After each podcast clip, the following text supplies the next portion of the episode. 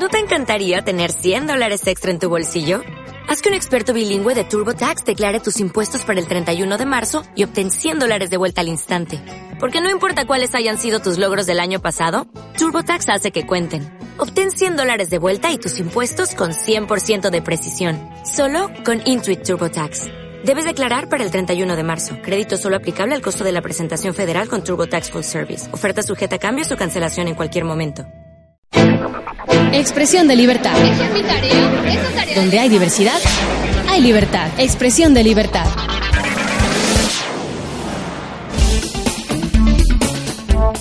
¿Qué tal amigos? Bienvenidos a Expresión de Libertad. Yo soy Verónica Larrea y estas son las informaciones para hoy.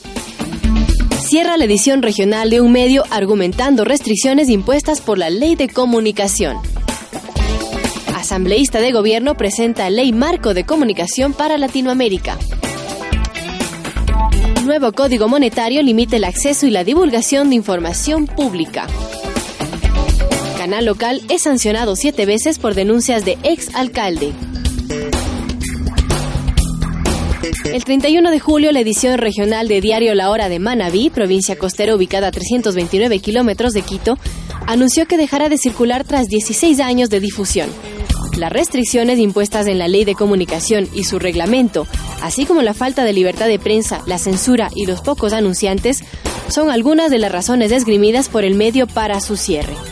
En su editorial titulado Un sentido a Dios, el medio relata que hace 16 años sembraron la semilla de un sueño y que a pesar de los problemas, aseguran que eran otros tiempos. Primaba la libertad de información sin cortapisas, una publicidad oficial equilibrada y una empresa privada sin temores ni compromisos, lo que permitía que los medios pudieran subsistir.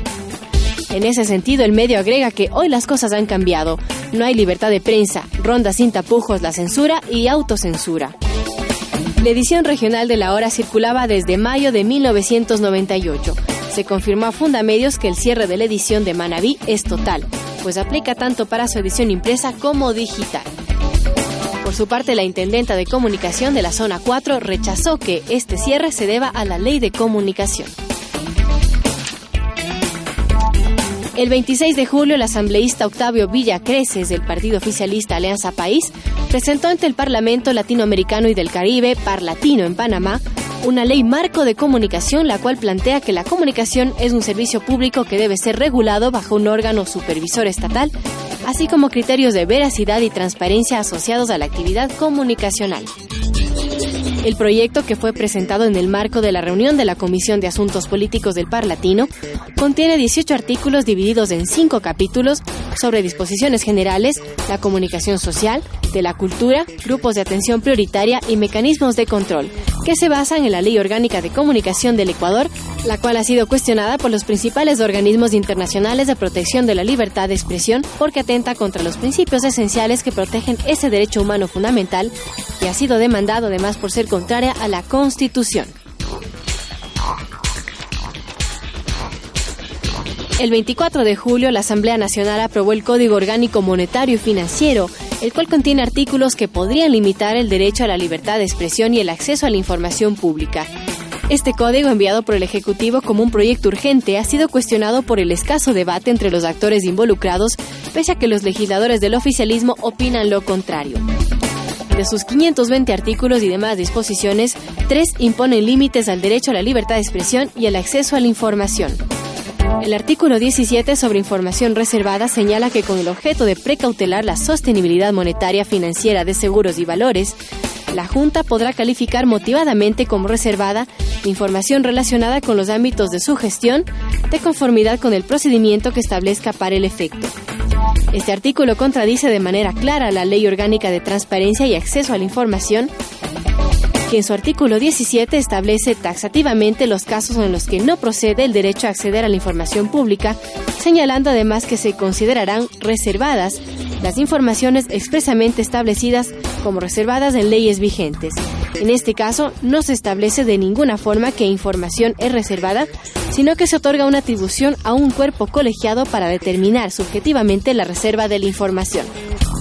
De igual forma, el artículo 272 relacionado con el señalado anteriormente establece sanciones por divulgación de información.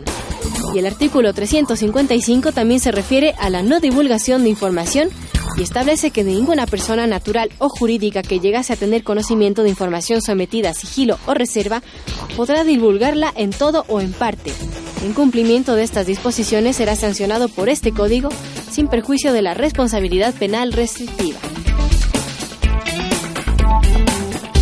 El 18 de julio, la Superintendencia de Información y Comunicación emitió una amonestación escrita contra el representante legal y el director de noticias del medio local Mitad del Mundo TV Cayambe Visión Canal 9 de la ciudad de Cayambe. Con esta suman siete resoluciones sancionatorias en contra de este medio, todas ellas por denuncias presentadas por el alcalde local William Perugachi.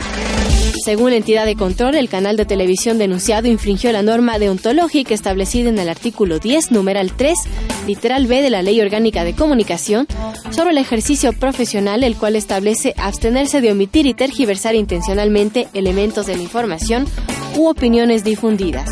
En ese sentido, la entidad previno a Mario Lema, Cachipuendo en su calidad de gerente y representante legal del medio de comunicación y a William Alonso Ramos Potosí, director de noticias, en la obligación de corregir y mejorar sus prácticas para el pleno y eficaz ejercicio de los derechos de la comunicación. La denuncia fue presentada por el ahora exalcalde William Perugachi y el ex procurador síndico del gobierno autónomo descentralizado de ese cantón por supuestamente violar varios artículos de la Ley Orgánica de Comunicación. Al respecto, la entidad de control determinó que el canal tergiversó intencionalmente elementos de la información al aseverar que ya de tantas denuncias todas nos han pasado, como dijo el director de noticias. Durante la audiencia de sustanciación desarrollada el 11 de julio, la abogada María Esperanza Quispe, representante legal del canal, rechazó la denuncia y aseguró que existe una persecución al presentador y al medio de comunicación. Amigos, esta es la información semanal. Un abrazo y hasta la próxima. Expresión de libertad. Donde hay diversidad, hay libertad. Expresión de libertad.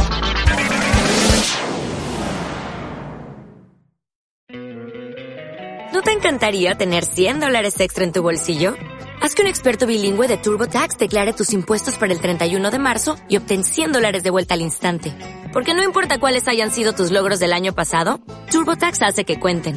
Obtén 100 dólares de vuelta y tus impuestos con 100% de precisión. Solo con Intuit TurboTax. Debes declarar para el 31 de marzo. Crédito solo aplicable al costo de la presentación federal con TurboTax Full Service. Oferta sujeta a cambios o cancelación en cualquier momento.